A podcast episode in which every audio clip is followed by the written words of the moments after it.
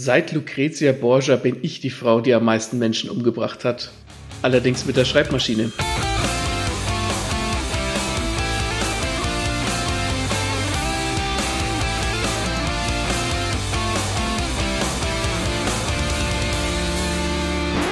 Hallo und herzlich willkommen zu einer neuen Folge von Lull Lesen und Lesen lassen, den Bücher- und Geschichten-Podcast mit mir, dem Martin und dem Maxe. Grüß Gott.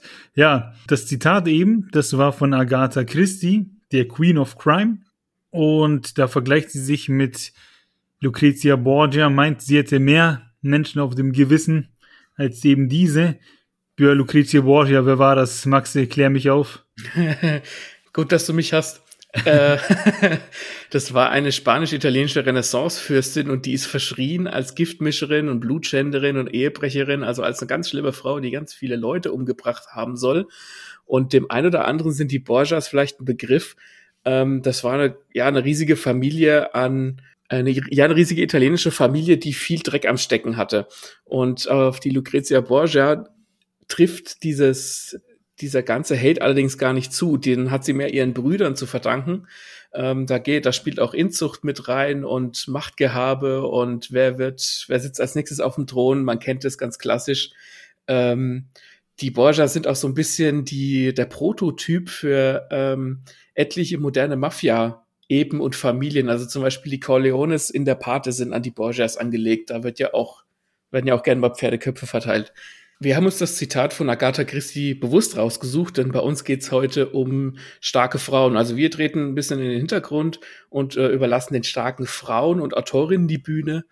Ähm, genau, und um Agatha Christie kommt man auch gar nicht drum rum, wenn man gerne liest, vor allem wenn man Krimis mag. Die ist nicht umsonst die Queen. Ähm, und um Agatha Christie wird's später im Podcast auch noch ein bisschen gehen. Wir sprechen aber auch darüber, was macht einen starken weiblichen Charakter aus.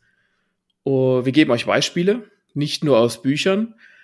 Und wir haben auch noch ähm, einen kleinen Cameo, wie man so im, im Filmbusiness sagt. Also ähm, wir haben auch eine, eine starke Frau zu Wort kommen lassen, die uns ein bisschen ihre Sicht der Dinge näher bringt. Genau, darum geht's heute und äh, wir fangen auch, würde ich sagen, direkt mal an. Und zwar, was macht einen starken weiblichen Charakter denn aus? Also mhm. in Film, Fernsehen und Büchern. Und eigentlich gelten da bei den Damen dieselben Regeln wie für die Männer.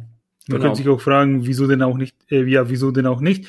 Denn aus Autorensicht ist ja eine gute Vorgeschichte, eine nachvollziehbare Motivation, Sympathien etc. Die müssen bei den Damen genauso gelten wie eben bei den Männern. Genau. Also wenn man eine Figur schreibt als Autor oder wenn man eine Figur erlebt in einem Buch, ist es eigentlich immer dann am besten, wenn man das Geschlecht äh, ausblenden kann. Also klar, es gibt natürlich irgendwelche ähm, Vorurteile, die mit den Frauen mehr zu kämpfen haben als Männern. Keine Ahnung, dass sie zum Beispiel körperlich unterlegen sind oder das schwächere Geschlecht sind oder was man sonst gern so für Phrasen trischt. Da kann man schon drauf aufbauen, also auch für eine Figur. Aber generell hat eine gute Figur oder kann eine gute Figur dieselben Eigenschaften haben, ungleich ihres Geschlechts männlich, weiblich, divers, vollkommen egal. Solange man sich mit der Figur identifizieren kann oder sie interessant ist und sie gut geschrieben ist, vollkommen wurscht. Ja, diese From Zero to Hero Nummern, die klappen ja, ja, nicht genau. nur bei irgendwelchen Rambos, sondern eben auch, ja, für die Damen. Genau. Also ich meine, du könntest jetzt auch eine, eine Hintergrundgeschichte, keine Ahnung, ähm, wenn du eine Hintergrundgeschichte hast, wo die, wo die Hauptfigur, die eine Frau ist, vielleicht von einem Mann vergewaltigt wurde, zum Beispiel, um mal ein extremes Beispiel rauszusuchen. Das funktioniert natürlich bei einem weiblichen Charakter eher, als es bei einem männlichen Charakter funktionieren würde. Ginge natürlich auch umgedreht und wäre auch erfrischend anders. Aber du, man kann schon auf diese, diese Vorurteile zurückgreifen. Ja, so ist es nicht. Das wäre im Prinzip schon mal ganz schnell und ganz einfach beantwortet. Äh, schlecht ist es allerdings, wenn man dann plötzlich anfängt, mit Klischees einfach äh, Klischees zu bedienen und dann irgendwelche Heimchen an den Herd stellt und dann beschreibt, wie traurig sie sind etc., dann kommen da vielleicht Emotionen rüber, aber deswegen sind die Charaktere noch nicht gut. Es ist oftmals auch so, und das hat man bei, wie soll ich sagen, bei älteren Geschichten, ich sage jetzt mal 50 Jahre plus in die Vergangenheit, äh, oftmals, dass der Mann irgendwie eine wichtige Rolle spielt und die Frau ist so ein bisschen mehr der Stichwortgeber sozusagen wo die Frauen dann wirklich die, die zweite Geige spielen und gar nichts Sinnvolles zur Geschichte beitragen. das hat sich dahingehend schon geändert. Wobei ich sagen muss, äh, wenn, wenn man Mangas liest oder Animes schaut, also alles, was mit Japan zu tun hat, da hat man oftmals auch noch in, in Geschichten, die eher so auf männliches Publikum abzielen, die Frauen im Hintergrund, die der, der Hauptfigur, der männlichen Hauptfigur dann eher so, die, die, anhimmelt oder denen halt quasi zu beipflichten oder sie loben oder halt mhm. sonst irgendwas. Das finde ich persönlich manchmal sehr unangenehm, weil ich mir denke, ah, das ich wenn, wenn eine Figur toll ist, muss mir nicht ein anderer Charakter sagen, wie toll die ist. Ganz egal, ob das jetzt ein Mann oder eine Frau ist. Und wenn das halt Frauen sind, die dann den Mann anhimmeln, das ist dann so, das hat so ein wenig Geschmäckle. Ja, das ist dann alles so Fifty Shades of Grey mäßig. Er erklären Sie sich? Ähm, ja, das ist ja Fifty Shades of Grey. Da gibt's, da wird nonstop dieser Typ beschrieben, dieser Grey, wie, wie geil der ist. Und so geil fand ich den nicht. Und dann wird's immer so versucht, dieses Innenleben von der, ich weiß gar nicht mehr, wie sie heißt. Anastasia Steele, kann es sein? Ja, ich glaube schon. Ich habe keine Ahnung. Und dann spricht sie immer so innerlich mit ihrer persönlichen äh, Sexgöttin, dieser, wo sie meint so, oh, jetzt fühle ich mich so und so und bliblablub. Und keine Ahnung, ich glaube, da, da, wird versucht, eine Persönlichkeit äh, der wird versucht, eine Persönlichkeit zu beschreiben, aber bei mir kam überhaupt nichts rüber, außer dass die den Typen halt geil findet und traurig ist, dass, hm. weiß ich nicht, dass die Sachen halt nicht auf Anhieb so klappen, wie sie möchte. Und das ist eigentlich, also Fifty Shades of Grey ist meiner Meinung nach Telenovela und hat nichts mit starken Charakteren zu tun. Ja, ich glaube, bei Fifty Shades of Grey geht es auch mehr so darum, diese keine Ahnung, diese Hausfrauen-Sexfantasien so ein bisschen zu bedienen. Wobei ich mir habe sagen lassen, also ich habe es nicht gelesen, aber ich habe mir sagen lassen, dass das halt schon für europäische Verhältnisse oder deutsche Verhältnisse sehr seicht ist. Also man weiß ja, dass Amerikaner generell eher Brüder sind und dass es dort halt eher so hihihi, oh, die haben SM-Sex, hihihi ist und bei uns ist es mehr so, ja, okay, die haben halt SM-Sex. Ja, wobei, also da könnte ich eine ganze Folge mit füllen, weil ich weiß nicht, ich habe da irgendwie nicht so das Kontroverse. Ja, die haben halt Sex, aber so krass fand ich das jetzt auch nicht, weil es wird immer nur beschrieben, was der Grey quasi von den Damen haben will, aber durchziehen tut das tatsächlich nie. Ach was? Ja. Ich, ich habe gedacht, der, der führt die dann schon so ein bisschen in den SM-Bereich ein und, und, und, und so. Ja, da gibt's so ein bisschen auf den Hintern klopfen, ne? Ja. Aber so, so richtig krass, irgendwie so Bondage-mäßig und blablabla, was man so dann so im Kopf hat, wenn man sich mit der Materie nicht auseinandersetzt, das kommt nicht. Da braucht das, mir keiner was erzählen. Ja, da, dann lieber Pornos. ja, aber wir schweifen ab. Ich wollte ja. dir aber noch eine Frage stellen. Stellen Sie mir. Und zwar, ähm, ein, ein beliebtes, ein beliebter Frauencharakter ist die Femme Fatale. Also so diese, in Anführungszeichen starke Frau, die so mit ihren Reizen spielt, mhm. um Männer zu verführen. Wie findest du die generell? Also diesen Art von Charakter. Fällt mir jetzt spontan keine, ich sag mal, keine Hauptrolle irgendwo ein, die die Femme Fatale gemacht hat. Ich weiß nur, dass, wenn wir bei Agatha Christie bleiben, der Hercule Poirot, der immer wieder seine französischen Phrasen drescht, der bezeichnet hin und wieder die Damen als Femme Fatale, wenn sie, weiß ich nicht, irgendwas Unübliches tun. Mhm. Das sind dann aber diese, diese Femme Fatales sind meistens immer irgendwie hier einfach nur Nebenrollen, keine starken Charaktere, die dann im, in dem Moment auch nicht mehr sind. Also diese, keine Ahnung, bringen einen frechen Spruch, oh, Femme Fatale, und das war's dann auch schon wieder. Quasi, da bleibt nichts hängen. Weil ich finde nämlich auch, also ich meine, ich, ich, ich finde die Figur der Femme Fatale generell finde ich die Idee gut. Also, dass eine Frau nicht nur in Anführungszeichen als Sexobjekt gesehen wird, sondern dass sie bewusst ihre Reize einsetzt und dazu steht und sich gerne sexy kleidet und sexy gibt. Aber ich finde das irgendwie, das, das wird dann immer so als Universalwaffe, zumindest ja. in Hollywood hergenommen, dass du halt eine Femme fatale hast und das ist dann die starke Frauenfigur. Und ich denke mir so, nee, das macht noch keine starke Frau aus, nur weil sie halt mit ihren, mit ihren Reizen umzugehen weiß. Also ich finde diese Femme fatale Figuren oftmals ziemlich kacke. Das ist ja auch schon irgendwie komplett ausgelutscht, weil, keine Ahnung, vor, vor so einem Blinden würde so eine Femme fatale dann vermutlich gar nicht mehr funktionieren.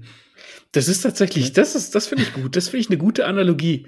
Dass, ob, ob so eine, ob eine, eine starke Frauenfigur von einem Blinden funktionieren würde, von mir ist auch eine starke Männerfigur, die sehr auf ihre optischen Reize setzt, weil daran mhm. würdest du ja erkennen, wenn die jetzt nicht tiptop super geil aussehen würde, dann würde es ja gar nicht funktionieren und dann fällt nämlich die Figur auseinander, wenn sie keinen charakterlichen Unterbau hat.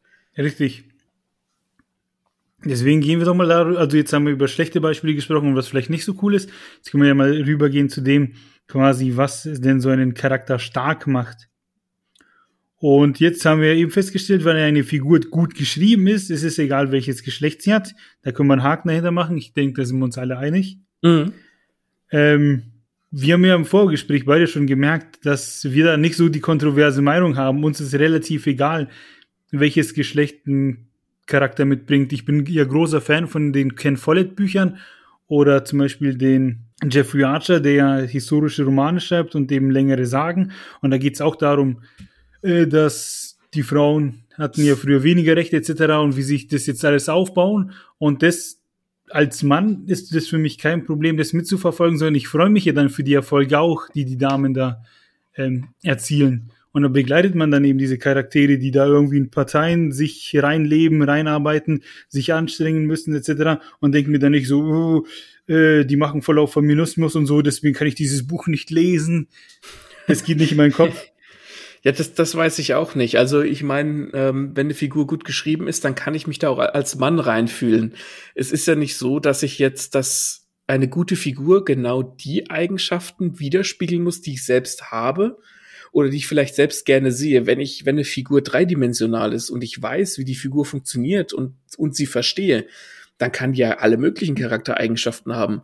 Und dann ist ja auch wurscht, ob die männlich oder weiblich ist. Also ich bin da, bin da ganz bei dir. Da, da können wir unter uns auch keine Kontroverse aufbauen. Ich finde es auch eher, ehrlich gesagt, peinlich, wenn, wenn Menschen nicht genug Empathie besitzen, sich nicht in die Person eines anderen Menschen, eines anderen Geschlechts hineinzuversetzen. Mhm. Weil am Ende des Tages betreffen uns doch die, die wichtigsten Sachen sowieso alle. Ja. Und das Beispiel, was ich gemeint habe, mit, äh, da müssen sich die Figuren was aufbauen, müssen sich durchsetzen gegen die Männer etc.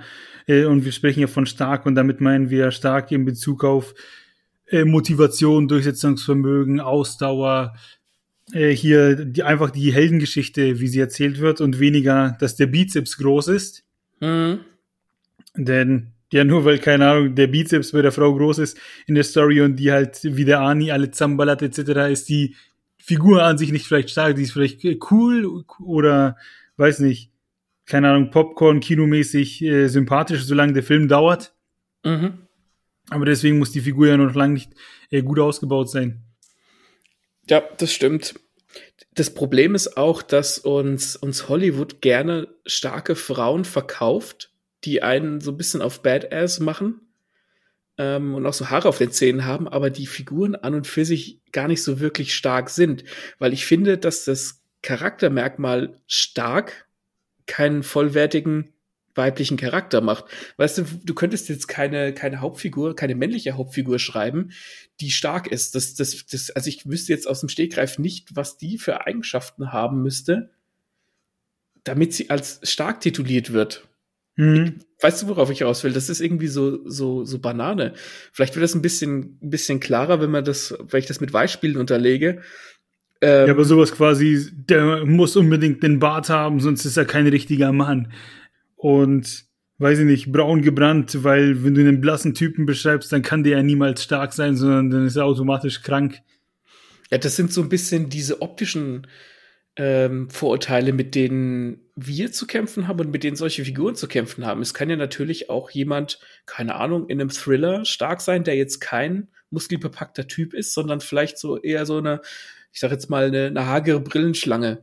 Ähm, solange die Figur gut ist, ist ja auch vollkommen wurscht, wie die aussieht oder ob mhm. die jetzt ins Fitnessstudio geht oder ob sie Zahlen schiebt, das ist vollkommen wurscht. Wenn die Figur gut geschrieben ist, dann bezeichnet sich die Stärke durch mehrere Charaktereigenschaften aus und nicht durch die Charaktereigenschaft in Anführungszeichen stark. Bei der Melissa McCarthy, so, ja doch, so heißt sie, Melissa McCarthy. Ja. Und im Film mit Sandra Bullock, da haben die doch so ums Verrecken versucht, so eine starke Frau aus ihr zu machen, die halt einfach pöbelt und weiß ich nicht. Ja, dieses äh, äh Tougher Mädels heißt das, ne? Ja, genau, genau. Und da wurde quasi versucht, aus einer Frau einen Mann zu machen, irgendwie die Pöbel, Tröps, weiß ich nicht, die Waffen im Kühlschrank und bliblablub, wo ich mir dann auch dachte, so quasi, das ist eigentlich eine Parodie auf eine starke Figur, aber das ist keine starke Figur. Ja, ja, das stimmt schon. Das kommt halt drauf an, wie es gemeint ist. Wenn das als Parodie auf eine starke Figur gemeint ist, funktioniert es. Wenn man versucht, das wirklich als quasi selbst stark anzudichten, dann wird's schon echt eng im Hösler. Ja, und dann war es halt auch so, du hast den Film, glaube ich, gesehen, oder?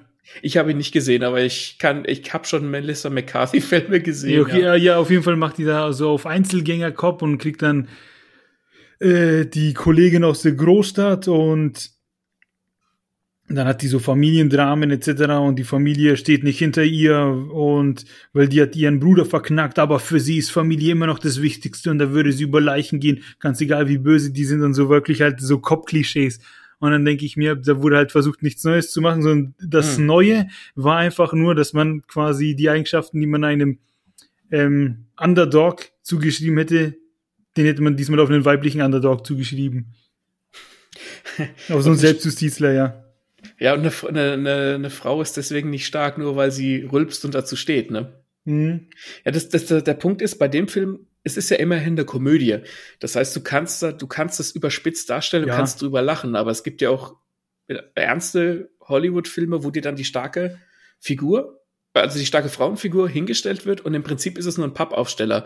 Da fällt mir zum Beispiel ein äh, aus Terminator Dark Fate, also der letzte Terminator-Teil, komplett zum Vergessen. Ich bin großer Fan des Franchises hm. und kann den meisten was abgewinnen, aber der letzte ist einfach nur furchtbar. Wobei diese Figur, die ich jetzt nenne, gar nicht mal so schlecht ist, wie sie jetzt wie ich sie, auch wenn ich sie jetzt als schlechtes Beispiel hernehme, aber das ist auch so eine, die dann kurze Haare, relativ drahtig, die, die rennt auch immer im Muscle-Shirt den ganzen Film rum und die macht auch ziemlich, ähm, ziemlich harte Sachen und ist auch so ein, so ein, so ein Krieger aus der, aus der Zukunft, aber die ist, die hat, kriegt nicht genug Zeit in dem Film, um zu atmen und dadurch siehst du halt nur, dass die halt irgendwie total die krassen Sachen macht, die Terminator wegballert und ja, sie ist halt einfach stark und dasselbe gilt zum Beispiel für die Hester, die Hauptfigur aus Mortal Engines. Da ist das ganz genauso. Die hat eine fette Narbe im Gesicht, sieht, sieht halt relativ cool aus. Aber sie ist halt, bis auf darauf, dass sie halt, keine Ahnung, relativ aktiv ist und die Geschichte vorantreibt und halt ein paar Ärsche versohlt, ist sie halt auch nicht. Da ist halt nicht, nichts dahinter, kein Unterbau. Wir können für uns also festhalten, dass Hollywood und ähnliche oftmals uns starke Frauen verkaufen wollen, sich aber nicht mehr Mühe machen, außer diese Frauen eben zu ideal Actionmännern zu machen. So in, so in etwa. Oder ihnen zumindest mehr Charakter zu geben, ähm, damit wir wirklich glauben, dass diese, dass diese Frauen stark sind. Also wir kommen ja später noch zu guten Beispielen und da können wir dann auch eruieren, warum die zum Beispiel gut sind und andere nicht. Mhm. Aber ja, das ist dann halt, sind halt wie so Pappaufsteller, leider Gottes. Richtig. Ähm, und das ist halt, das ist halt schade. Wobei man sagen muss, dass das natürlich nur dieses Hollywood-Popcorn-Kino ist. Ne? Wenn du jetzt dann irgendwie irgendwelche Indie-Filme anguckst und Dramen und so, da gibt es sicherlich haufenweise guter und starker Frauen. Ja, wobei wir hier jetzt damit aber auch schon äh, zum Bedenken geben, wenn die Leute ins Kino rennen oder sowas sehen, dann können sie das natürlich ruhig abfeiern, aber dann vielleicht auch denken, so, oh, ich fände es jetzt aber doch vielleicht cooler zu wissen, äh, wieso die so drauf ist und warum hat man ihr nicht vielleicht ein bisschen mehr Tiefe gegeben, ne? Außer das ist ja gut, ja. Ja, außer jetzt irgendwie die Köpfe wegballern, weil da haben, wer die dann wegballert am Ende, wäre dann im Prinzip vielleicht wieder, wieder egal. Das stimmt. Da fällt mir spontan noch was ganz ekliges ein aus einem, aus einem, aus einem Hollywood-Film und zwar Avengers Endgame. Ja, mhm. hast du den gesehen? Habe ich. Da gibt's doch in dieser letzten großen Schlacht eine Szene, wo der Peter Parker, also der Spider-Man, mit einem, mit dem Handschuh vom Thanos flieht und dann in so wie so eine Art Sackgasse kommt und dann kommen halt so diese ganzen weiblichen Heldinnen, die sich dann vor ihn stellen und ihn quasi beschützen und dann wird das so richtig so in so einem Standbild, wie die vor ihm stehen und die sind dann alle ne, so die starken Frauen und er, der der Spider-Man, der sowieso ein Schüler ist und so ein bisschen schmächtig, hockt dann halt so ein bisschen im, im Hintergrund. Das fand ich ganz furchtbar, weil das so plakativ mhm. überspitzt so gewollt war. Das fand ich ganz widerlich. Das wirkte schon etwas erzwungen. Es war erzwungen. Also ich meine, die, die Marvel-Filme haben ja jetzt durchaus gute Frauenfiguren, keine Ahnung, Black Willow zum Beispiel. Und generell sind die meisten Frauenfiguren in den Marvel-Filmen eigentlich relativ gut. Aber in dem Moment war das so, oh, wir müssen jetzt noch einen, einen taffe Frauen-Moment einbringen, jetzt lass die doch mal den Spider-Man beschützen. Hm. Und dann halt aber so richtig auf die Nase, so richtig mit dem Gesicht reingedrückt. Äh. Wir kommen zu unserer nächsten Frage oder zu unserem nächsten Thema. Können Autoren gute weibliche Figuren schreiben und umgedreht? Spontan würde ich sagen, wieso nicht? Ja, also ja, wenn du genug Empathie hast und dich in die Figuren reinversetzen kannst, kannst du im Prinzip jede Art von Figur schreiben. Ich denke nicht, dass das limitiert ist, wenn man denn ein guter Autor ist. Ja, wenn man sich so durch Bookstagram scrollt, dann sieht man ganz oft Bücher aus dem Romanzengenre wo dann auch immer schön Zitate mitgepostet werden. Mhm. Leider ist es dann meistens doch immer so, dass da einfach nur irgendwelche weiblichen Hauptfiguren sind, die ihren Liebsten anschmachten. Mhm. Und dann mhm. stellen sie fest, oh, dann hat er noch ein Geheimnis. Und dieses Geheimnis, statt dass das irgendwie vielleicht eine negative Komponente aufdeckt, sorgt das aber meistens eher dafür, dass er für die Damen doch noch attraktiver wird. So, ähm, yes. so wirkt es für mich, auf mich ähm, auf jeden Fall. Und da, da wirken die Figuren dann tatsächlich wenig aufgebaut, sondern das Ganze ist dann irgendwie so ein bisschen oberflächlich hm. und soll halt ein bisschen auf die Tränendrüse drücken oder so. Oder auf die, auf die, Gefühlsdrüse. Ja, genau. Aber ja, mit diesen dunklen Geheimnissen, das ist nicht, wie es funktioniert. Das funktioniert so nicht. Wir haben nicht mhm. alle dunkle Geheimnisse. Richtig. Ja, das ist ein bisschen, im Prinzip ist das ein bisschen so wie mit dem, was ich vorhin angerissen habe in, in der japanischen Kultur, wo dann Frauen die Männer anhimmeln, dass die, dass die Autorinnen mit ihrer Hauptfigur, die ja quasi so ein bisschen sich selbst darstellen sollen und auch die Leserinnen, die das lesen, halt diesen Mann anhimmeln können, weil er irgendwie total gut aussieht, weil andere Frauen den noch äh, total geil finden, aber am Ende ja die Hauptfigur diejenige ist, die ihn wahrscheinlich abkriegt und den dann auch so ein bisschen quasi, wie soll ich sagen, sie hat dann so ein bisschen Einfluss auf diesen, auf diesen Typen, der so angehimmelt wird und sie kann den dann so ein bisschen in ihre, wie soll ich sagen, in ihre Richtung drücken, sie so, ihn so ein bisschen belehren, so ihn so ein bisschen formen. Ja, aus dem ähm, Bad Boy in den Good Boy machen. Ganz genau so. Ja. Da finde ich, also ich meine, bei solchen Büchern steht natürlich die so ein bisschen mehr diese Fantasie im Vordergrund und weniger die Charaktere, das ist uns schon auch klar, aber es ist halt, es wirkt so plakativ, wenn die, wenn die ja. Männer dann so also als extrem hübsch und extrem begehrenswert dargestellt werden, wo man sich denkt, nee, Mann, nee, nee, das ist nicht, das so funktioniert's nicht. Das kein, nicht jeder Mann ist begehrenswert, nicht jeder Mann hat ein dunkles Geheimnis. Ja, das sind dann aber, einfach nur pure, keine Ahnung, Liebesfantasien. Also ich weiß nicht warum, aber mir kommt so vor, als würde man das immer öfter sehen. Oder zumindest sehr oft, wenn man in den sozialen Medien unterwegs sind. Vielleicht ist das ja eine Sache, die die einfach gefällt. Vielleicht ist das so und wir können uns da nicht reinfühlen. Aber wenn wir es jetzt so rein objektiv betrachten, kann man da schon mehr rausholen. Ja, also wenn ich eine Romanze schreiben würde, würde ich schon versuchen, mehr rauszuholen, ja. Wobei ich mir gut vorstellen kann, oder was heißt gut vorstellen, wir wissen ja auch, dass es mit Sicherheit Bücher gibt, die von Männern geschrieben sind, wo dann halt quasi so ein bisschen die Frau so ein bisschen objektifiziert wird. Und da stellt man sich die Frage, ob Männer gute Frauen schreiben können. Denn ich denke, es ist kein Geheimnis, wenn wir sagen, dass sich Männer nicht zu 100 Prozent in jede Frau reinfühlen können, genauso wie das andersrum ist. Mhm. Und ja, was wäre das denn, wenn wir eine Folge machen würden über starke Frauen, wenn wir keine starke Frau zu Wort kommen lassen würden? Deswegen, falls ihr unseren Podcast hört, habt ihr bestimmt auch das Interview gehört mit J.M. Moser, der Thriller-Autorin. Und die hat uns einfach mal ihre Meinung gesagt äh, zu Autoren, die eben Frauen geschrieben haben. Ob Männer gute Frauenfiguren erfinden können. Auf die Frage würde ich gerne mit ein paar anschauliche Beispiele als erstes antworten. Und zwar hätte ich da vom Leo Tolstoi Anna Karenina, mit der ein Meisterwerk und sicher eine der bekanntesten Frauenfiguren der Weltliteratur geschaffen hat. Und das in einem Land und zu einer Zeit, in der Frauen eigentlich nichts zum Sagen gehabt haben. Sie ist sehr gesellschaftskritisch und stark und man leidet mit ihr, man liebt mit ihr, man fühlt mit ihr. Es ist ein sehr bewegender Roman und er bringt es wirklich sehr gut zu Papier.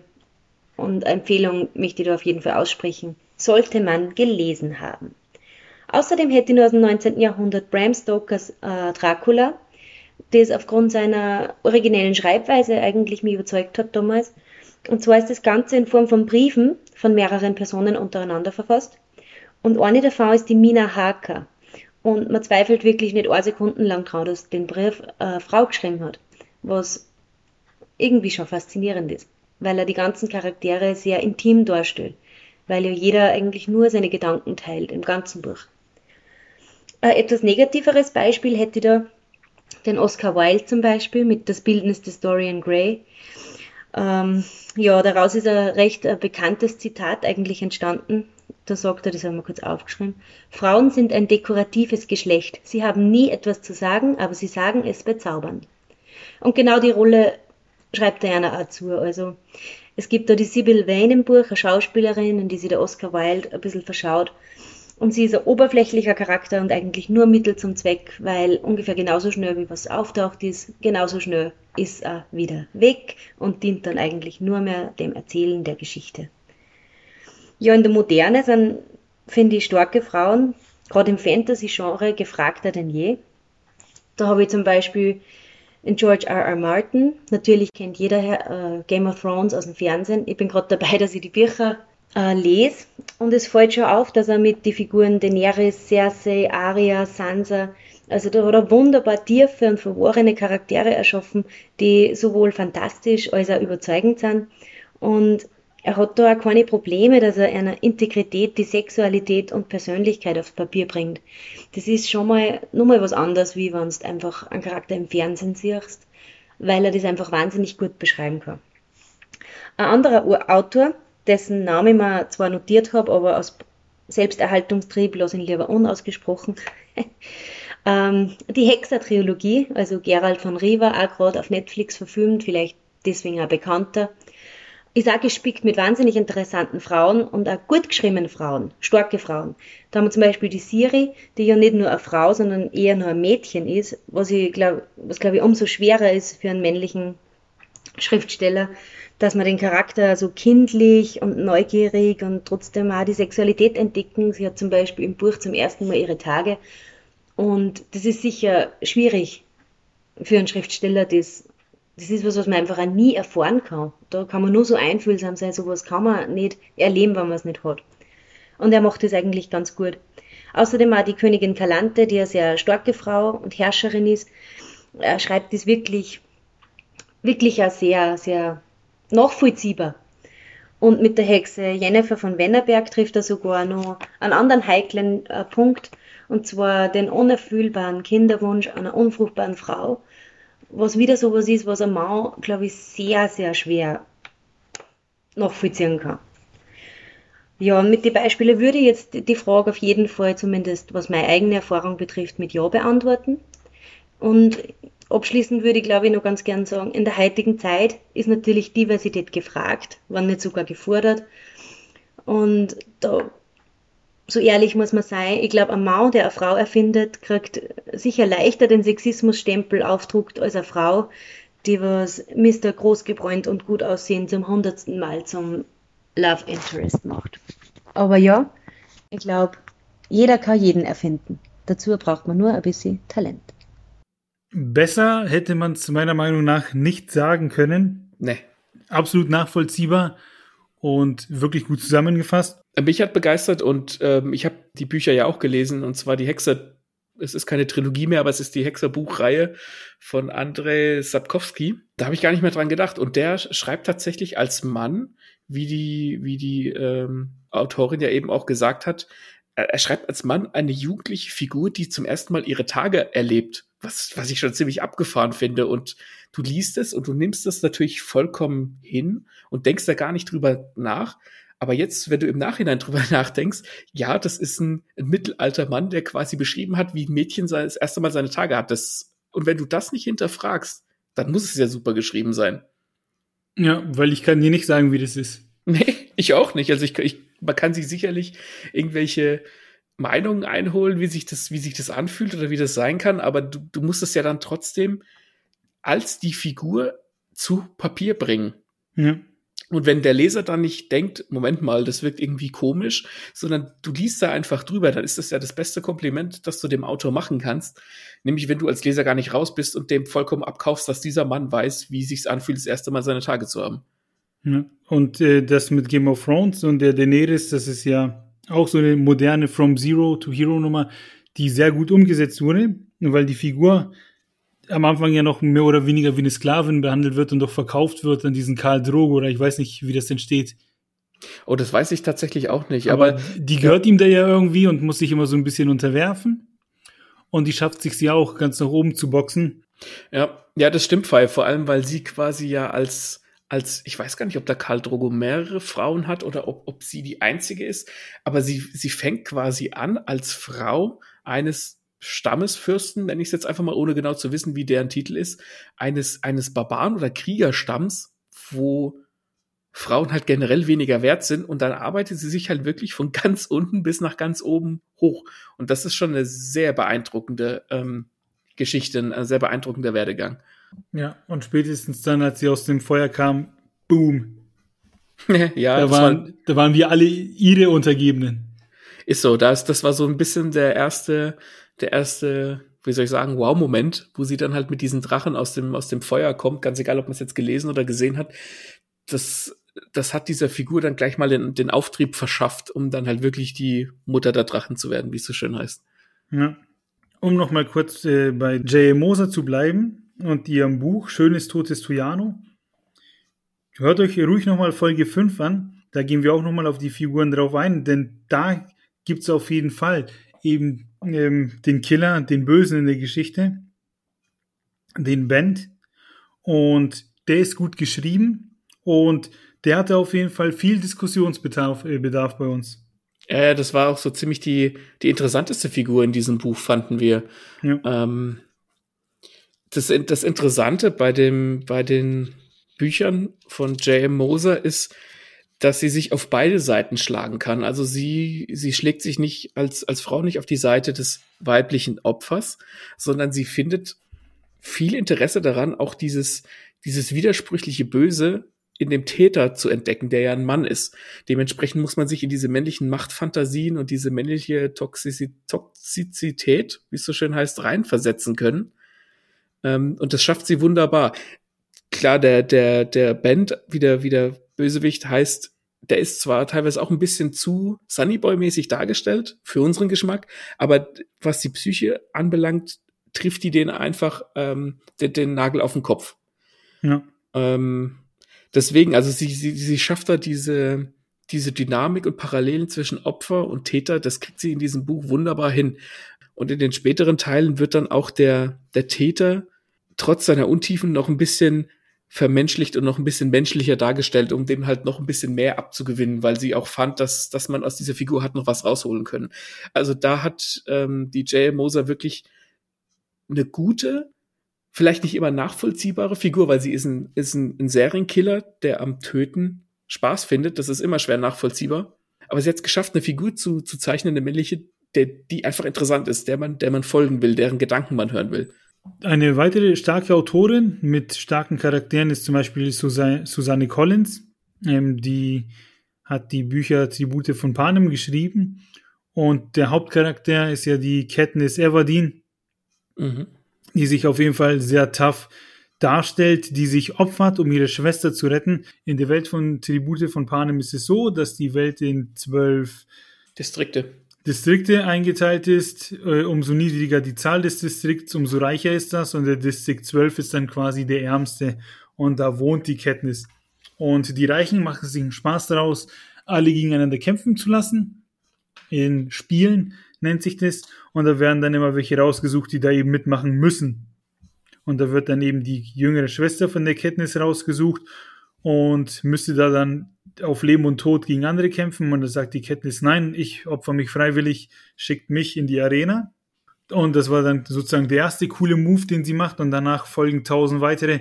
Das ist dann wirklich ein Katz- und Maus-Spiel. Da ist ein, eine Rambo in weiblich unterwegs, nur deutlich klüger und ja, schöner anzusehen. Auch wenn ein bisschen, ein bisschen hier jetzt äh, plump wird, aber auf jeden Fall ist das dann eine Figur, die nicht nur körperlich, sondern auch psychisch auf der Höhe ist und mit der man einfach mitfiebert und Bock hat zu sehen, wie die da im Kampf überlebt. Ja, ich finde auch, dass die Katniss Everdeen eine gute, eine, ein, ein gutes Beispiel dafür ist, wie eine starke Frau, in Anführungszeichen stark, physisch wie auch psychisch stark sein muss, damit sie als Gesamtkunstwerk funktioniert. Das sieht man wunderbar in den, in den Filmen, noch besser finde ich es in den Büchern, weil die aus der Ich-Perspektive geschrieben sind. Da kommt man, kriegt man noch ein bisschen mehr Gefühl für die, für die Katniss Everdeen, für die Hauptfigur. Ähm, es ist ja nicht nur so, dass sie sich quasi, quasi körperlich in diesen Kämpfen behaupten muss, sondern die wird ja dann später auch von dem Kapitol, heißt es, glaube ich, ähm, mhm. quasi so als, äh, wie soll ich sagen, so als Aushängeschild hergenommen und muss dann quasi für die so das Maskottchen spielen, was für sie auf psychischer Ebene natürlich ganz schwierig ist, weil das ja im Prinzip die, die sind, die alle anderen gegeneinander kämpfen lassen und die, die, die sie eigentlich loswerden will. Ähm, und dann kriegst du diesen psychischen Terror ganz gut mit. Und am Ende ist es ja so, Achtung Spoiler, die Katniss Everdeen äh, führt eine, eine Revolte an, eine Revolution und revolutioniert dann die Welt. Und das ist, das ist ein wunderbare, eine wunderbare Lösung für diese Figur, die irgendwie angefangen hat, ne, auch so vom Tellerwäscher ganz unten, hat sich hochgekämpft aufgrund ihrer Fertigkeiten und wird dann quasi zu Revolutionsführerin. Und da brauchst du halt schon mehr dazu, als in Anführungszeichen nur stark zu sein. Ja, vor allem ist die halt auch von Anfang an auf sich allein gestellt und dann ist es auch noch jemand äh, mit Pfeil und Bogen durch den Wald und so echt cool gemacht. Ja, ja, das ist, da, da, da kommt ein ganz, ganz äh, einfacher Kniff zum Tragen. Ähm, das haben wir ja auch schon gehabt in, in diversen Episoden. Und zwar, du kannst einen Charakter automatisch dadurch sympathisch machen, indem du ihn einfach in die schlechtmöglichste Situation bringst. Ne, wenn, wenn, die, wenn die Figur leidet, mhm. dann leidest du als Zuschauer oder als Leser automatisch mit. Die Katniss Everdeen lebt im 12. Distrikt, wo wo es allen dreckig geht. Dann sind diese Spiele, dann wird ihre Schwester noch für diese Spiele gewählt, die jünger ist als sie. Und dann meldet sie sich freiwillig und begibt sich quasi in das Auge des Todes, weil diese Spiele gehen, die sind immer tödlich. Die, die, weiß gar nicht, wie sie auf Deutsch heißen, die, im Englischen heißen sie Hunger Games. Ja, im Englisch, äh, im Deutschen auch. Die Hungerspiele, ne? Ja. ja. Also, wenn du die Figur quasi erstmal richtig schön fett leiden lässt, dann hast du sofort die Sympathien der, der Leser auf deiner Seite und dann kannst du darauf gut eine Figur aufbauen. Ja. Und das funktioniert mit Katniss Everdeen eben ganz genauso. Die nächste Autorin, die wir anfangs schon erwähnt haben, Agatha Christie, hat ja Dutzende von Krimis geschrieben, ist ja nicht umsonst die Queen of Crime. Ja, da kannst du jetzt rauslassen. Ja, die hat Figuren erfunden wie Miss Marple oder den Hercule Poirot, äh, den Colonel, Colonel Battle, glaube ich, hat Theaterstücke geschrieben wie Die Mausefalle, Mhm. Die Mausefalle, ich weiß jetzt nicht mehr, wie das ist, äh, wegen Corona, aber ich glaube, in London gibt es ein Theater, das führt seit Jahren, ich glaube mittlerweile, keine Ahnung, ob es, nee, 100 kann es glaube ich nur nicht erreicht haben, aber auf jeden Fall, seit Jahren wird dort jeden Tag einmal die Mausefalle gespielt. Ach was. Ja, kann sein, dass das jetzt durch Corona gestoppt wurde, aber die hat eben solche Sachen geschaffen. Und mehr als ihre Charaktere, die ich sehr feier, vor allem den Poirot, feiere ich eben sie, weil sie halt tatsächlich, ja, Krimis auf den nächsten Level einfach gebracht hat. Die war Archäologin, die hat, glaube ich, in der Apotheke gearbeitet, die hat gereist, ähm, ja, die hat sozusagen ihr Leben gelebt und das alles in Bücher verpackt mhm. und hat völlig zu Recht diesen Titel und wenn man sich so die Szene anschaut, ich, ich wüsste gar nicht, wer nachkommen sollte als die nächste Queen. Ja, gut, ich meine, Agatha Christie ist natürlich auch ein riesiger Name. Ne? Das ist die, selbst die Schwarz-Weiß-Filme, die werden ja auch immer wieder im Fernsehen gezeigt, mit der, also die Miss Marple-Filme. Ja, genau. Ähm, das zeigt ja auch, was für eine, was sie hinterlassen hat, die Agatha Christie. Und ich glaube, ähm, da kommt so schnell nix, nix ran gut ist natürlich auch, wenn sie viel gereist ist und viel, viel Erfahrung gesammelt hat.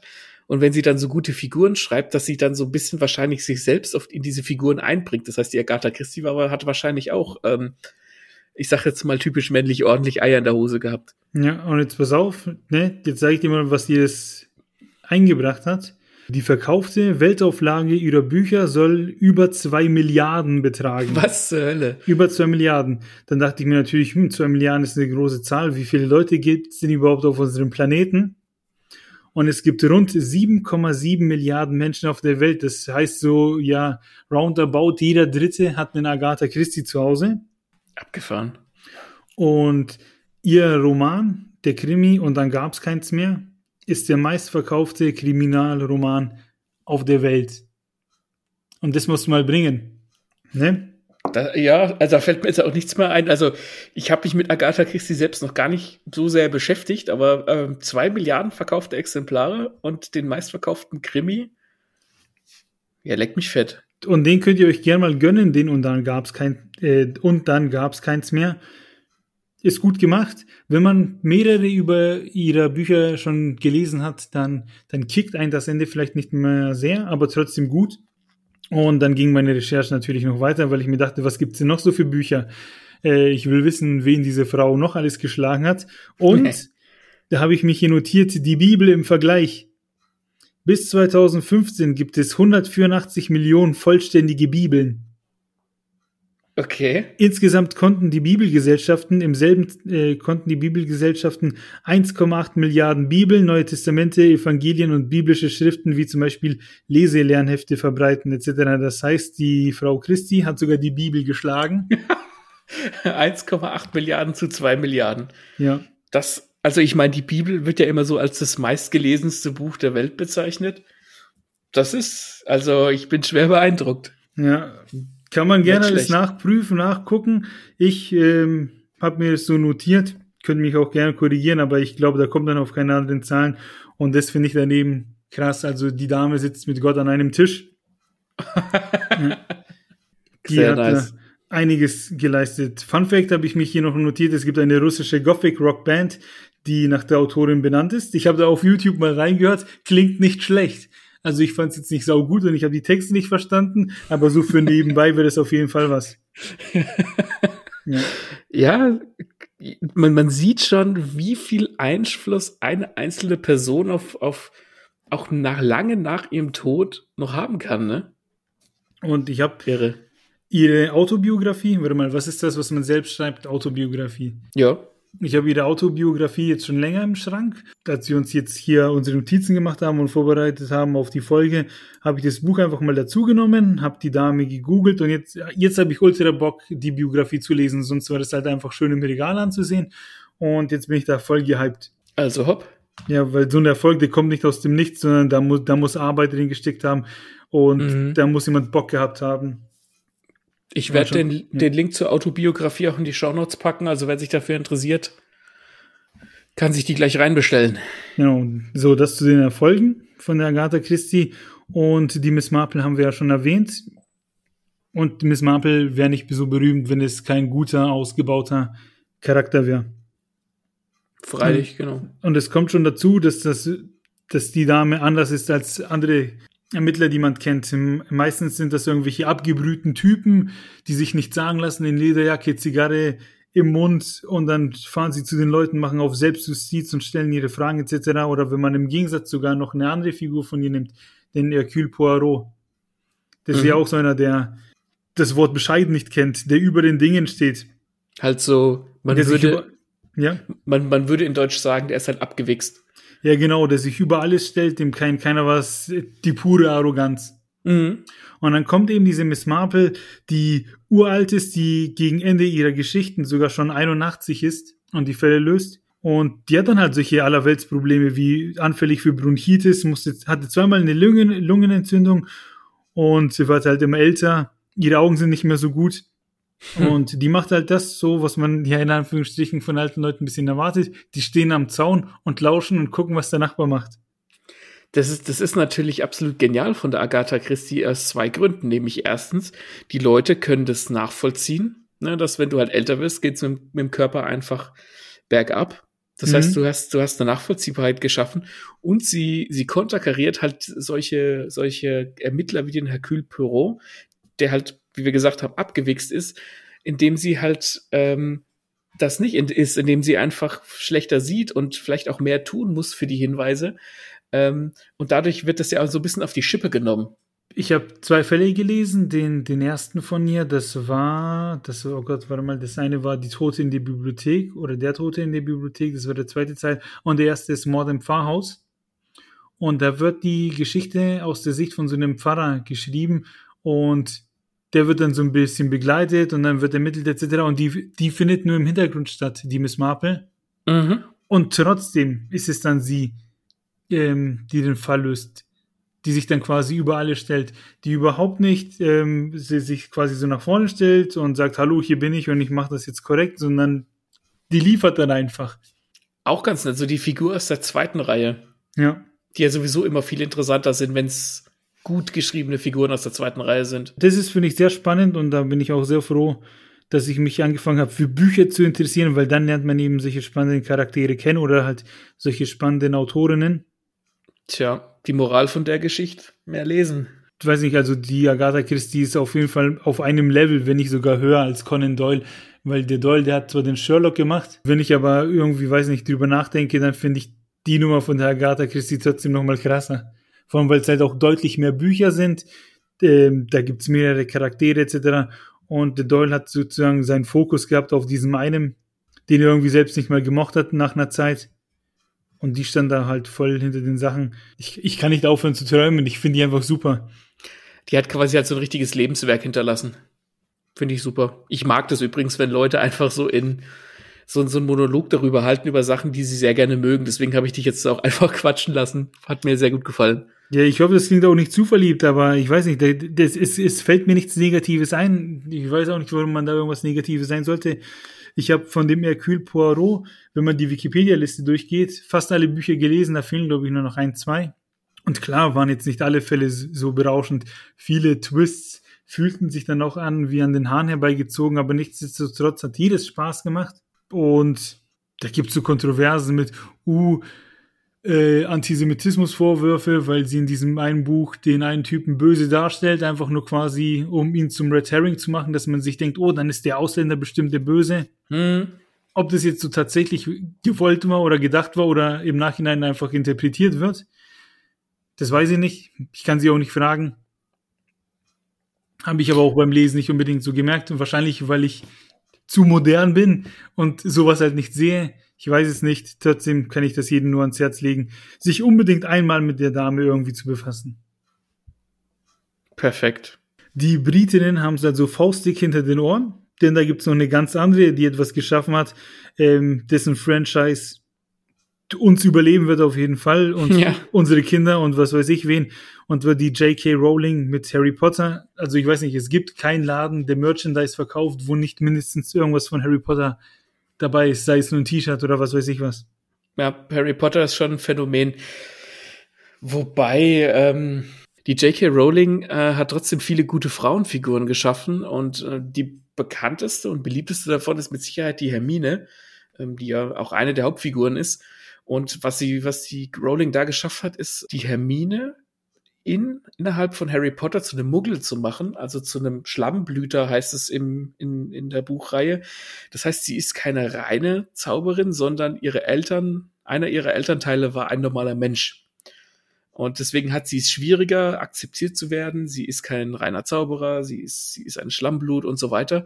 Und was die ähm, Rowling da geschafft hat, ist die, die Hermine in einer Parallele zu setzen mit der realen Welt, wo Frauen es schwieriger haben. Und da ist es halt die Hermine, die es in dieser Zaubererwelt schwieriger hat, weil sie angeblich weniger wert ist. Das finde ich ziemlich gut. Was mir an der Rowling tatsächlich nicht so schmeckt, sind diese, ähm, dass sie öfter mal dazu neigt, per Twitter, ja, Twitter und den sozialen Medien ihren Figuren im Nachhinein etwas anzudichten, was sie in den Büchern nicht getan hat. Sowas wie der Herr Dumbledore ist äh, schwul oder auch, dass sie oftmals gegen solche, solche Transpersonen schießt. Das hat so, das hat so ein Geschmäckle, weil Harry Potter hat, ist auch sehr beliebt bei, gerade in dieser LGBTQ-Szene und das ist schön und die können sich damit identifizieren und dann kommt die Autorin und schießt gegen diese Personen. So doof musst du erst mal sein. Ich check das nicht. Nee, vor allem in jeder Welt ist ja alles möglich und warum darf dann in dieser Welt das nicht möglich sein? Eben drum, also warum sollte man das den Leuten schlecht reden? Also ja, deswegen schäm dich, äh, Joanne K. Rowling, falls du das hier hörst. Und wir machen jetzt mit einer anderen Autorin weiter, wo wir tatsächlich noch ähm, ein bisschen Licht drauf werfen wollen. Oh, das ist geil. Obacht, eines Abends chill ich so auf Netflix. Ich weiß gar nicht mehr, was ich geschaut habe. Auf jeden Fall hat mir der Maxe, du hast mir doch irgendwas empfohlen, irgendeinen anderen Anime. Castlevania. Ich glaube, Castlevania, genau. Und dann war ich halt so ein bisschen eingestellt auf Castlevania gucke ich jetzt, Castlevania gucke ich jetzt nach meiner Serie. Und dann lief da, dann werden hier einem immer angeboten, was man als nächstes gucken könnte. Und dann kommt da plötzlich so ein Typ mit dem Echsenkopf, der da Leute zerschneidet und irgendwelche Zauberer und alles ist voll gefährlich und ich denke boah, geil. Ich vergesse jetzt mal Castlevania und schau mir Doro Hedoro an. So hieß es.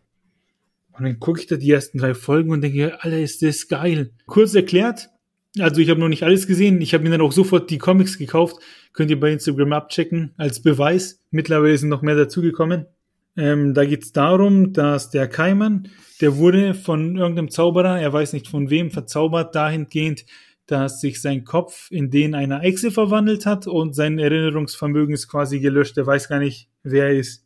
Mhm. Und um das herauszufinden, schnappt er sich jeden Zauberer, den es gibt, beißt ihm in den Kopf und es erscheint eine Figur, die sagt, du bist es nicht. Und er hofft halt irgendwann den zu finden, wo es dann heißt, du bist es doch. Und in dieser Welt von Dorohedoro ist es so, dass es die Zauberwelt gibt und die normale Welt. Ich habe vergessen, wie die heißt. Die heißt. Ich glaube, die nennt es das Loch.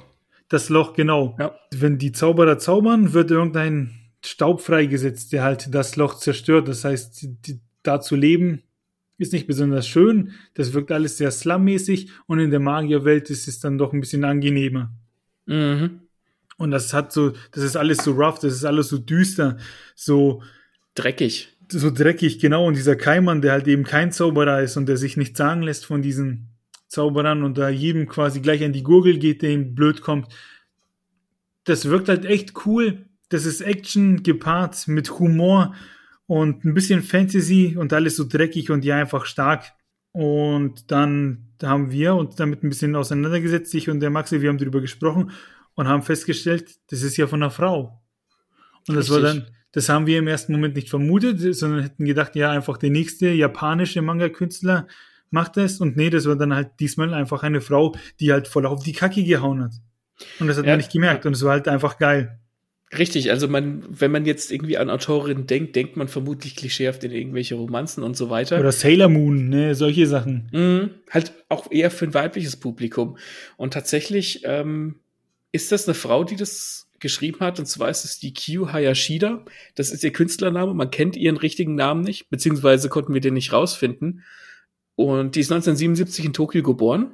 Und sie wollte schon immer Mangaka werden. Das ist halt klar, so wie wir Autor werden wollen, ist es dort halt Mangaka. Und die war allerdings relativ unbegabt tatsächlich. Und laut ihrer eigenen Aussage hätte sie nicht mal den, den profanen Dragon Ball-Style äh, zeichnen können, wenn ihr Leben davon abgehangen werde. Also die scheint relativ schlecht gewesen zu sein.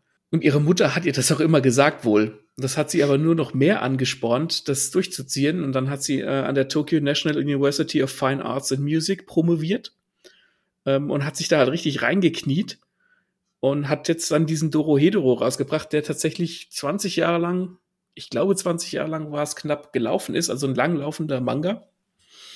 Und der auch äh, ein männliches Publikum anspricht. Und sie sagt selbst, dass sie von diesen weiblichen oder von den Mangas die weibliche Leserin ansprechen soll, total abgeturnt ist.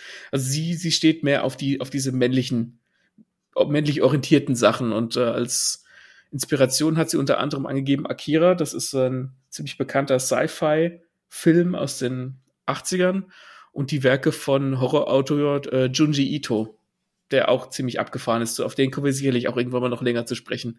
Ja. Ähm, und das merkt man auch. Also, so wie sie zeichnet, das ist sehr düster, das ist sehr, ähm, wie soll ich sagen, das hat viele Spitzen, das hat wenig rundliche Objekte, das ist, das, das wirkt einfach sehr schattig. Ich weiß nicht, wie ich das ausdrücken soll. Die machen, die alle Figuren, keine der Figuren da macht irgendwelche Kompromisse oder so. Da geht's Schlag auf Schlag. Keine Wobei, Ahnung, da geht fressen und gefressen werden. Wobei das aber keine reine Schlachtplatte ist. Also wenn nee. du hm, ich habe den, ich habe die, erste Staffel von dem Anime gesehen und auch dieser Keimer, wie du jetzt beschrieben hast, das ist ein Typ mit einem Echsenkopf, der anderen Leuten die Köpfe abbeißt, weil er rausfinden will, warum er denn überhaupt einen Echsenkopf hat. Das klingt so hart und so brutal, aber in Wirklichkeit ist diese Figur grundsympathisch und ich mhm. glaube, das hängt auch schon damit zusammen, dass das, dass das eine, jemand geschrieben hat, der viel Empathie aufbringen kann. Also einer der äh, Character Quirks, also der Charaktereigenschaften von dem Keimann ist, dass er total auf Gyoza steht. Das sind so, so japanische Teigtaschen, so gedämpfte. Und lernt dadurch auch die Nikaido kennen, die ein Restaurant hat für ähm, Gyoza. Und der fährt halt total auf die ab. Und in Wirklichkeit ist dieser Keimann total freundlich. Ich habe die Serie meinem Bruder empfohlen und der hat die ersten paar Folgen geschaut und sein erstes Fazit war, als ich ihn gefragt habe, ja, da geht's doch nur ums Fressen. Und Tatsache, das ist, das macht die halt dann auch sympathisch, dass der Typ, der immer in ihrem Restaurant hockt und halt immer diese Dinger da reinfressen möchte. Das ist auch, vor allem, wenn man das auf Japanisch guckt und der Synchronsprecher von dem Kaiman, der ist, ich kenne den aus anderen, aus anderen Produ Produktionen, der kann auch sehr sympathisch einfach klingen. Und wenn der dann halt Gyoza brüllt, dann bist du halt sofort dabei. Ne? Das macht diese Figur sofort sympathisch. Und auch ähm, diese anderen Figuren, da gibt's so ein, so ein Attentäterpaar, die nennen sich äh, Neu und Shin. Und du, und das, das erste, was du von denen siehst, ist, wie sie halt irgendwelchen Typen dermaßen die Köpfe in die Wand ballern, bis sie zermatschen und du denkst dir, was zur Hölle ist hier eigentlich los und warum hat mir das jetzt auf der Couch wehgetan? Die sind so cool, echt. Ne, da, da kriegst du fast Angst beim Gucken. Da weißt du, wenn die dir entgegenkommen, dann wechselst du die Straßenseite. Was auch an den abgefahrenen Masken liegt, die sie tragen natürlich. Und die sind beide der eine ist ein Mann und der andere ist eine Frau, aber die sind beide ähnlich muskulös. Also die, diese Autorin oder diese Mangaka hat sich nicht davor gescheut, eine Frau zu zeichnen, die, die fast noch muskulöser ist als ihr männlicher Counterpart. Und obwohl die so, so hart sind, lernt man im Laufe der Zeit kennen, dass das, dass das Figuren sind mit Motivation und dass die auch, dass die nicht nur bloß da sind, um irgendwelche Leute brutal zu töten, sondern dass da mehr dahinter steckt.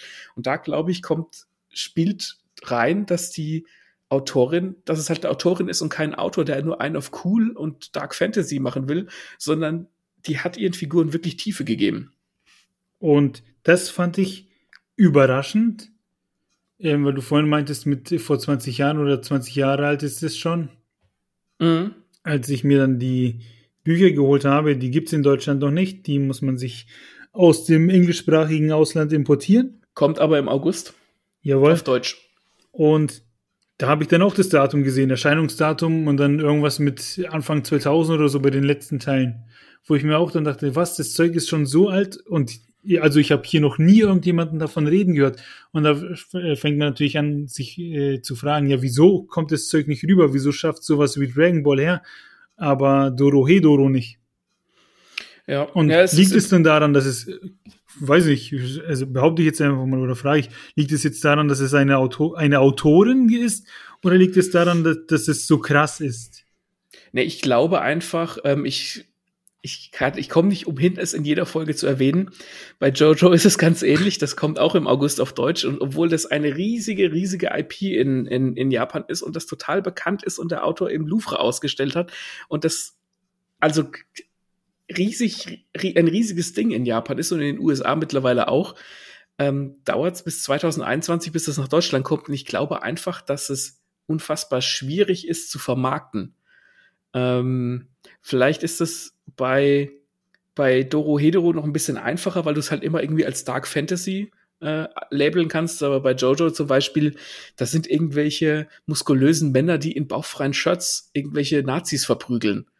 Und was das hat auch so ein bisschen so einen flamboyanten Stil und das zu vermarkten ist, glaube ich, schwierig. Und da, das könnte auch bei Doro Hedoro der Fall sein, dass du halt, dass es schwer ist zu sagen, was das eigentlich genau ist, weil es ist, ja, es ist Dark Fantasy, aber es ist anders. Es ist nicht dieser, dieser typische männliche, diese typische, typische männliche Machtfantasie, weil es eben von einer Frau geschrieben ist.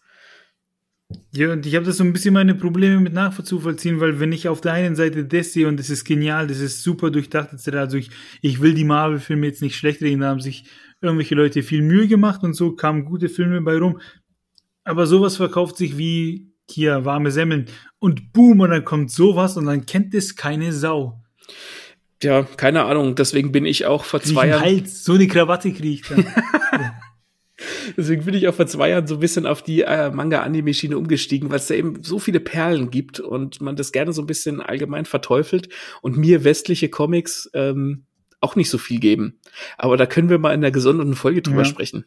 genau, es geht ein bisschen vom Thema weg. Auf jeden Fall ist das ein sehr cooler Manga äh, von einer Autorin, den man sich auf jeden Fall gönnen kann, mit ja. dem man sich auseinandersetzen kann. Da stimmt einfach alles. Da sind die Figuren super geschrieben die müssen sich nicht einfach in irgendwelchen Klischees bedienen oder sie bedient sich nicht an irgendwelchen Klischees, sondern gibt ihnen Tiefe, gibt ihnen Stärke und das funktioniert wunderbar. Da merkt man, da hat sich jemand Mühe gegeben. Ja, vor allem auch bei, bei dem Hauptbösewicht. Ähm, ich weiß gar nicht, ob du schon so weit bist, aber der N heißt der, ja. also EN geschrieben, der hat auch so eine Maske, die so, die hat so Zähne und so Zahnfleisch. Also der sieht eigentlich ziemlich ähm, abgefuckt aus und ziemlich böse, aber du lernst im Laufe der Zeit, dass der auch einfach irgendwie nur ein ganz normaler Typ ist, der halt einfach ziemlich viel Macht hat.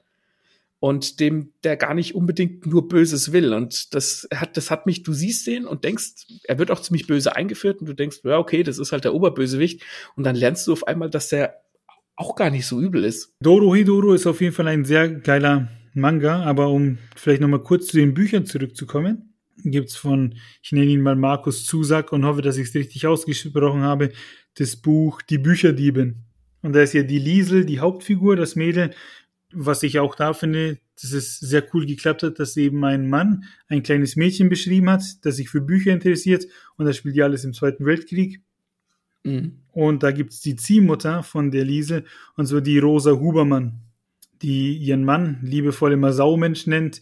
Äh, nee, Saumensch nennt sie die Liesel oder Saukerl, wenn sie über den Typen schimpft. Und es ist eine Wäscherin und die macht halt wirklich diesen strengen Eindruck mit ja, Schürze, Rum und Kopftuch und Putzen und diesen, ja, dieses Klischeebild, was man hat von den Frauen in, im Zweiten Weltkrieg, die sozusagen den Haushalt führen.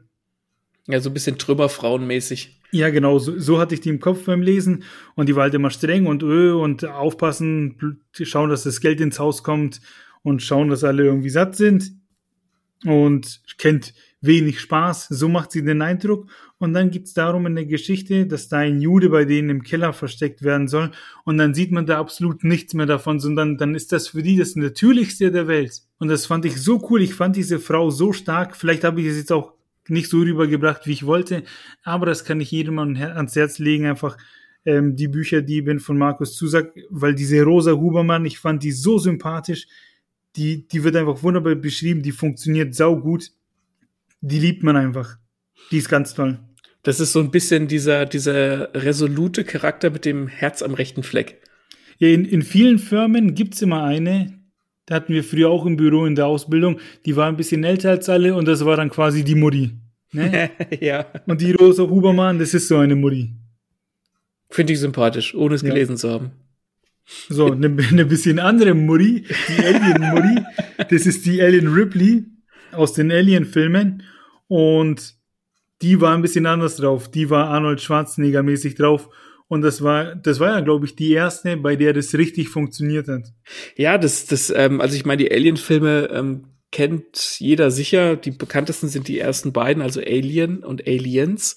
Und im ersten geht es ja darum, dass eine, ähm, dass sie auf einem, auf ein, das Raumschiff, die sind auf dem Weg zur ich müsste lügen, die sind auf dem Weg zur Erde, genau, und landen auf einem Planeten zwischen, wo sie ein Hilfesignal empfangen. Und dort kommt dann halt eine der Besatzungsmitglieder in Kontakt mit den, mit den Facehuggern und dann haben sie auf einmal ein Alien an Bord, das ganz schlimm Leute abschlachtet. Und was sehr beeindruckend ist, ist, dass die Sigourney Weaver, die die Ellen Ripley gespielt hat, quasi mit solchen Tieren mithalten konnte, wie Arnold Schwarzenegger oder Sylvester Stallone. Also, dass die quasi wie die gesehen wird, weil die halt auch einfach verdammt viel Haare auf den Zähnen hat.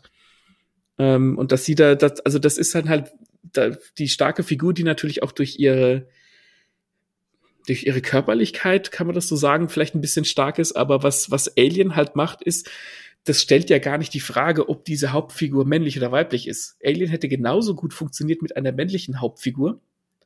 Aber diese, diese Hauptfigur, diese Ripley, wird ja in diese Situation geschmissen, dass da jetzt auf einmal ein fremder, ähm, ein fremdes Wesen auf dem Raumschiff ist. Sie kann nicht fliehen. Sie muss es ja, sie muss dem ja irgendwie entweder entkommen oder sie muss es töten. Das heißt, äh, der Fokus liegt ja ganz auf dem Überleben und gar nicht auf der Figur selber. Das heißt, die, die Ripley selbst ist ja gar nicht so sehr ausgearbeitet als Figur, aber sie ist eben ziemlich clever und stellt sich ziemlich clever an.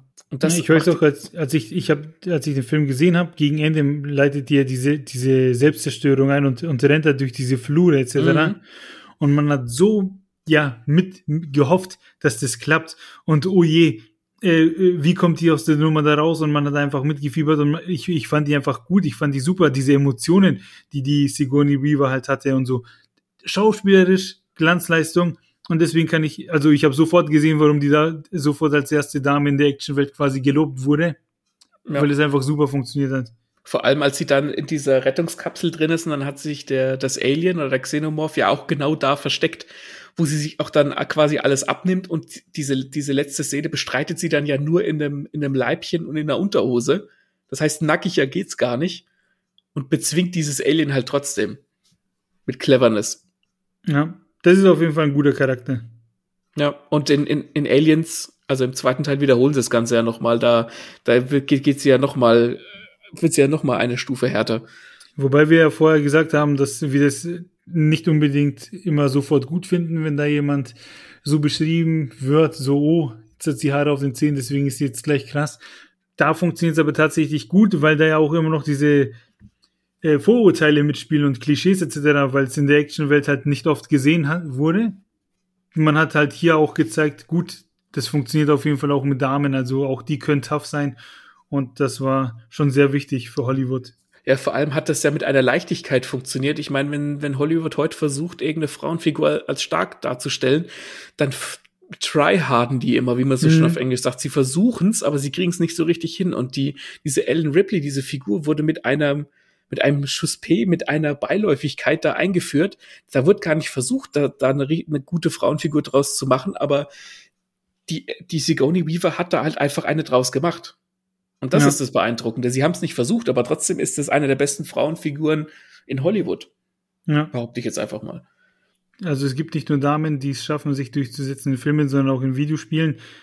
Was für eine Überleit Überleitung wie von einem Siebtklässler, egal.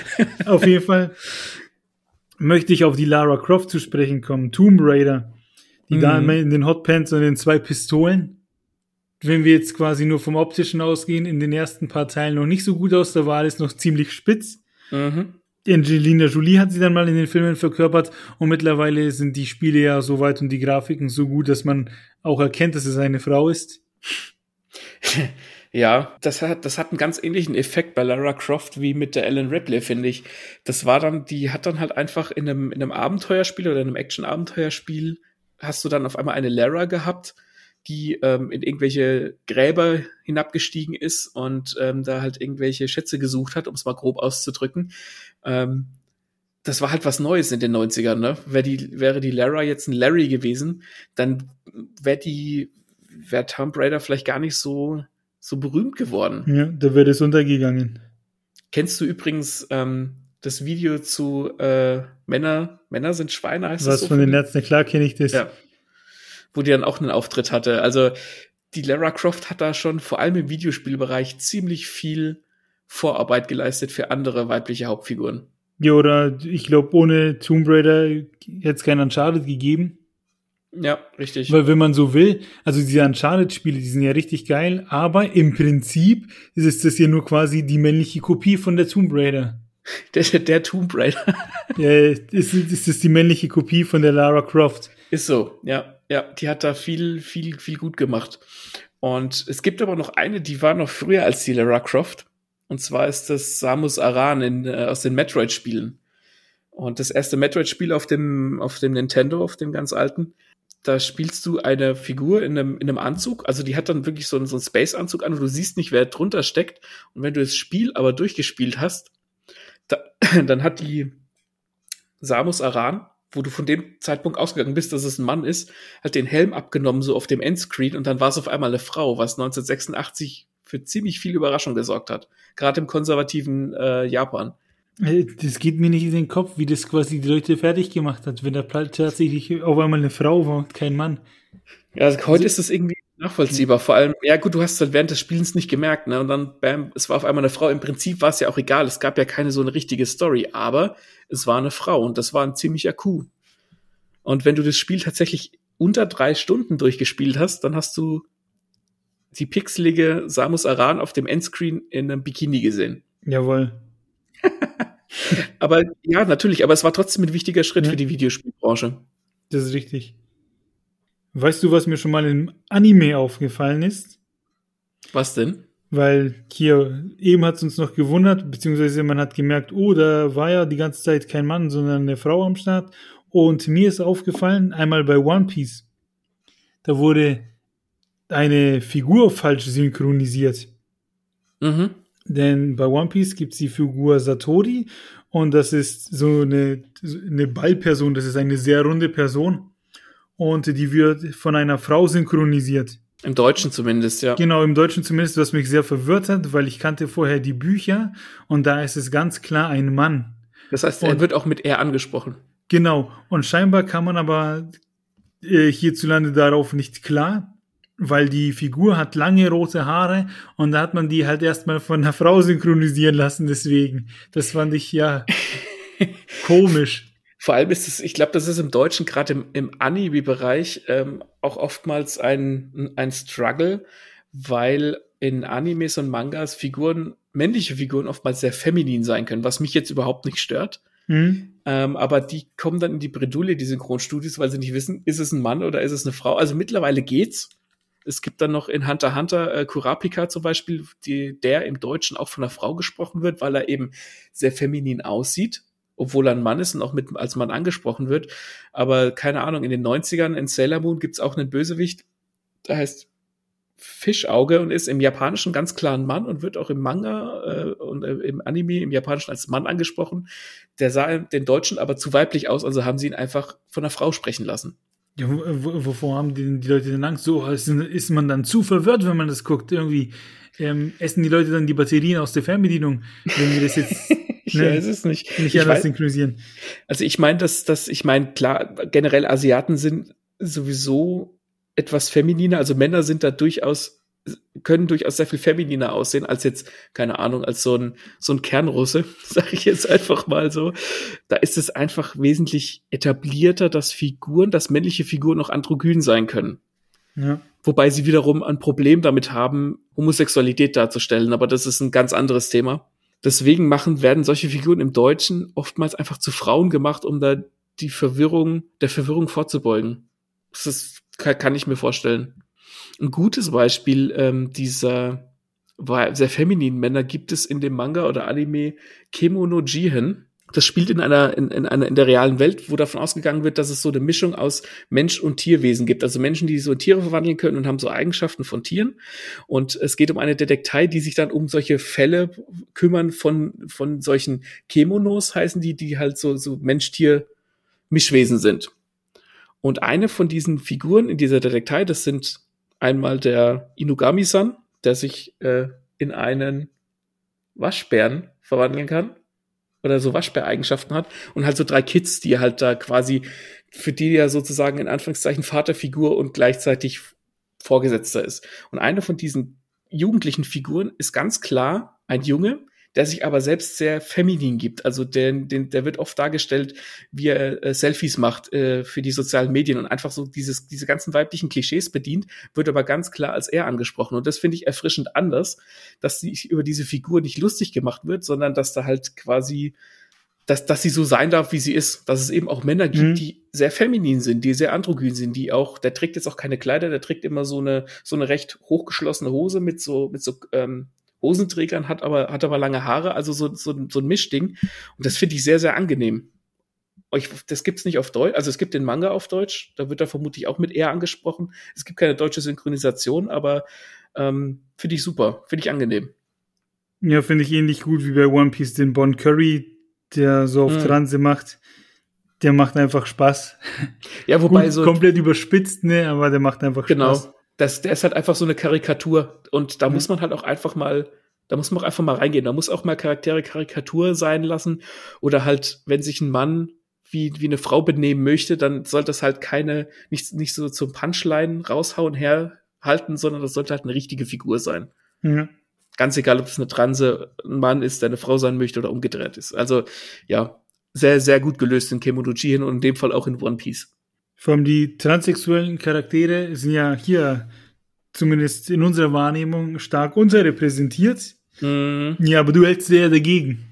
ich musste jetzt tatsächlich kurz überlegen, aber ja, tatsächlich in meinem, in meinem Debütroman ähm, habe ich eine, eine transsexuelle Person, also eine Person, die sich weder als Mann noch als Frau sieht. Habe ich mir jetzt auch nicht vorher überlegt. Ich habe die Figur einfach so geschrieben und es ist so entstanden. Ähm, aber tatsächlich gibt's ziemlich wenige transsexuelle Charaktere, wenn man jetzt mal so von dem, von dem, von den Indie-Filmen abgeht oder weggeht, wo es die sicherlich, wo es sicherlich viele gibt oder viele Filme das Thema behandeln, findet man tatsächlich kaum transsexuelle Personen in normalen Serien und Filmen oder Büchern oder was auch immer. Und wenn man danach online sucht, dann findet man eine Liste, wo dann halt, ähm, keine Ahnung, der Eric Idle in das Leben des Brian als transsexuell bezeichnet wird, weil er halt in der einen Szene die Mutter von Brian spielt wo ich dann schon sage, okay, das ist jetzt nicht wirklich transsexuell. Nee, nicht. Deswegen, ich finde es auch ein bisschen, ein bisschen schade, dass die so unterrepräsentiert sind, weil auch da kannst du wahnsinnig interessante Figurenbilder zeichnen. Hm? Weil jemand, der transsexuell ist, hat er quasi offensichtlich mit sich selbst und seinem Körper zu kämpfen. Also wieso macht man das nicht zu einem Thema? Ja. Ja, jetzt bliebe eigentlich nur noch übrig, ein Fazit zu machen. Ist unser Fazit, dass quasi Figuren, also dass es bei Figuren nicht darauf ankommt, ob sie von einem Mann oder einer Frau geschrieben wurden, sondern wichtig ist eigentlich nur, wie viel Mühe sich diejenige macht. Genau, und das, das, das ja. genau, und dass das Fazit halt lautet, dass wir uns mehr äh, starke oder mehr gut geschriebene Frauenfiguren wünschen. Und genau. ja, genau. Na, dann leite ich das doch ein. So, das war jetzt noch gegen Ende ein kleiner Exkurs. Ähm, aber das Thema war ja, dass wir über weibliche Charaktere und starke Autorinnen gesprochen haben. Und eigentlich kann man ja so festhalten, dass es für gute Charaktere nicht wichtig ist, von wem sie geschrieben werden, sondern wie sie geschrieben werden. Und das genau. können Frauen genauso gut wie Männer. Man muss sich halt eben nur Mühe geben. Richtig, und sich ähm, in die Figuren reinversetzen können. Trotzdem äh, würde ich mir wünschen, doch mehr gut geschriebene Frauenfiguren zu sehen oder transsexuelle Figuren oder generell Figuren, die halt einfach anders sind. Weil ja. am Ende des Tages ist es tatsächlich wurscht, was für ein, was für ein Geschlecht eine gut geschriebene Figur hat, wenn sie denn einfach interessant ist. Ja, damit wären wir durch, oder? Damit wären wir durch und bedanken uns fürs Zuhören und verabschieden uns bis zur nächsten Folge, die wann kommt? am 21. April. Um euch da ein bisschen darauf vorzubereiten auf der Folge, solltet ihr unbedingt in Social Media gucken. Ihr findet uns auf Instagram Podcast lesen und lesen lassen, Twitter Podcast lesen und lesen lassen, Facebook lesen und lesen lassen oder gern die Abkürzung verwenden LUL, also L-U-L-L und das ist witzig, weil es klingt wie LOL. und ja, da, da haben wir einiges vor für die nächste Folge. Da geht es ums Geschichten schreiben. Oh ähm, ja. Reinhören ist erlaubt reinhören, reinlesen, reingucken. Wir haben da was in der Pipeline. Jo, bis denn. Bis denn dann, ciao.